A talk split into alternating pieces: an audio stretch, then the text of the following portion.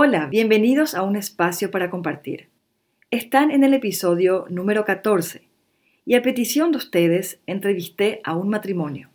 Daniela y Antonio Peralta tienen 28 años de casados. Ella es artista plástica y diseñadora gráfica y Antonio es contador público y administrador de empresas. Tienen cinco hijos de 27, 25, 20, 15 y 13 años. Hoy en este podcast, Daniela y Antonio nos hablan del matrimonio, de las dificultades que las parejas enfrentamos. Nos comparten consejos para lograr un matrimonio estable y armónico. Y también nos cuentan algunas anécdotas personales. Ellos, a lo largo de su vida matrimonial, han acompañado a muchos matrimonios y parejas de novios. Daniela y Antonio, bienvenidos a este podcast. Bienvenidos a un espacio para compartir. Hola, ¿cómo están? Somos Daniela. Y Antonio Peralta. Em, tenemos 28 años de casados, eh, vivimos en Paraguay, tenemos cinco hijos y, y, bueno, queremos compartir un poco de, de nuestra vida y, y de lo que pensamos sobre este tema del matrimonio. Tengo la pregunta del millón y por la vasta y rica experiencia que tienen, ustedes tendrán la respuesta correcta. ¿Qué tengo que buscar en la pareja que me gustaría como esposo o como esposa? Es decir, ¿en qué aspectos tengo que fijarme?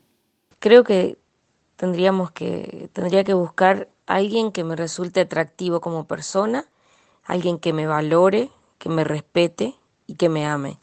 Alguien con quien pueda compartir ideales y valores y con quien pueda construir un proyecto de vida en común. ¿A qué dificultades hoy se enfrentan las parejas? Uno de los problemas que se enfrentan los, las parejas en la actualidad es el egoísmo que pone por delante el yo y no está dispuesto a darse al otro y sobre todo construir un nosotros. Terminan siendo parejas con vidas separadas, vidas paralelas, aunque vivan juntas, pero no tienen un proyecto común. Hay una, una falta de compromiso también, sobre todo a largo plazo se está dispuesto a comprometerse por ahora, o por ahora sí, o hasta que se acabe el amor, y bueno, a no jugarse, a no jugarse por entero por el otro y por ese proyecto de vida juntos. Otro de los problemas también generalizados es el tema del diálogo. Este también, o sea, es, es no darles espacio al diálogo y, también a, todo el tema de, la sexualidad. También hay, algunas dificultades que, se suman a estas dificultades internas que, mencionamos, algunas que podríamos decir que son externas a, la pareja, pero que le afectan, como las dificultades económicas que, que sobre todo afectan eh, en el sentido de que hoy hay en general una falta de espíritu de sacrificio para, para poder superar las dificultades. Por otro lado, podemos mencionar la, la, intromisión que a veces tienen las, las familias de origen en, en, la nueva pareja, en la nueva familia que se forma.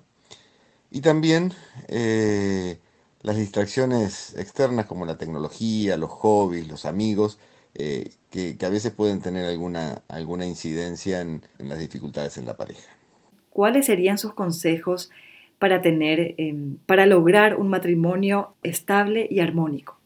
Cabe aclarar que ningún matrimonio está exento de tener dificultades. Realmente es, es, muy normal que haya dificultades a lo largo del camino, pero lo importante es poder afrontar los problemas y superarlos, saber cómo, cómo superarlos. Tal vez uno de los, de los aspectos más importantes para, eh, para la vida en pareja, la vida matrimonial, es eh, darle la prioridad al esposo o a la esposa, que ese sea nuestro, la persona más importante. Después vienen los hijos, vienen los padres, eh, los amigos, pero, pero esa, esa prioridad al esposo o a la esposa es, es fundamental. También buscar ese espacio de diálogo, que eso sea una prioridad, o sea, periódicamente ponerse como propósito ese, eh, encontrar ese espacio donde podamos estar tranquilos y poder dialogar. También otro aspecto importante es eh, el perdón. Eh, nosotros decimos siempre no irnos a dormir sin, sin pedirnos perdón. y eso es importante porque mantiene ese vínculo más, más sano. Después algo que siempre decimos es no, no perder la frescura del primer amor.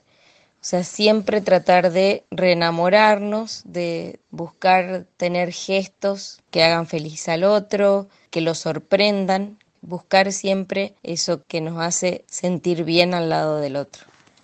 Sería como seguir siendo siempre novios. Y tal vez para agregar otro aspecto, eh, saber destacar siempre eh, lo positivo del otro por encima de, de las cosas, de los defectos, de las cosas negativas que pueda tener. ¿Podrían compartir con nosotros experiencias o anécdotas suyas?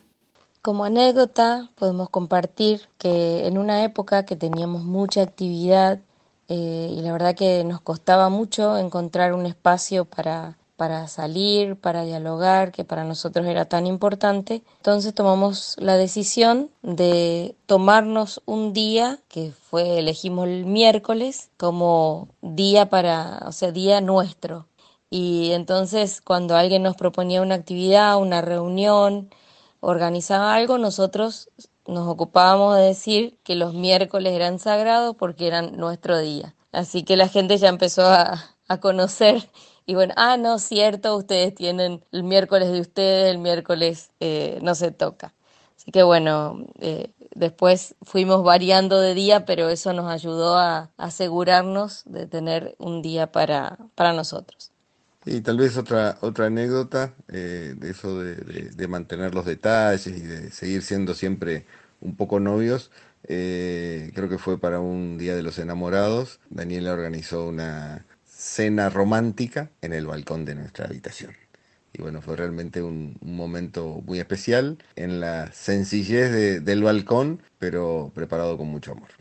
Queridos Daniela y Antonio, gracias por estar aquí.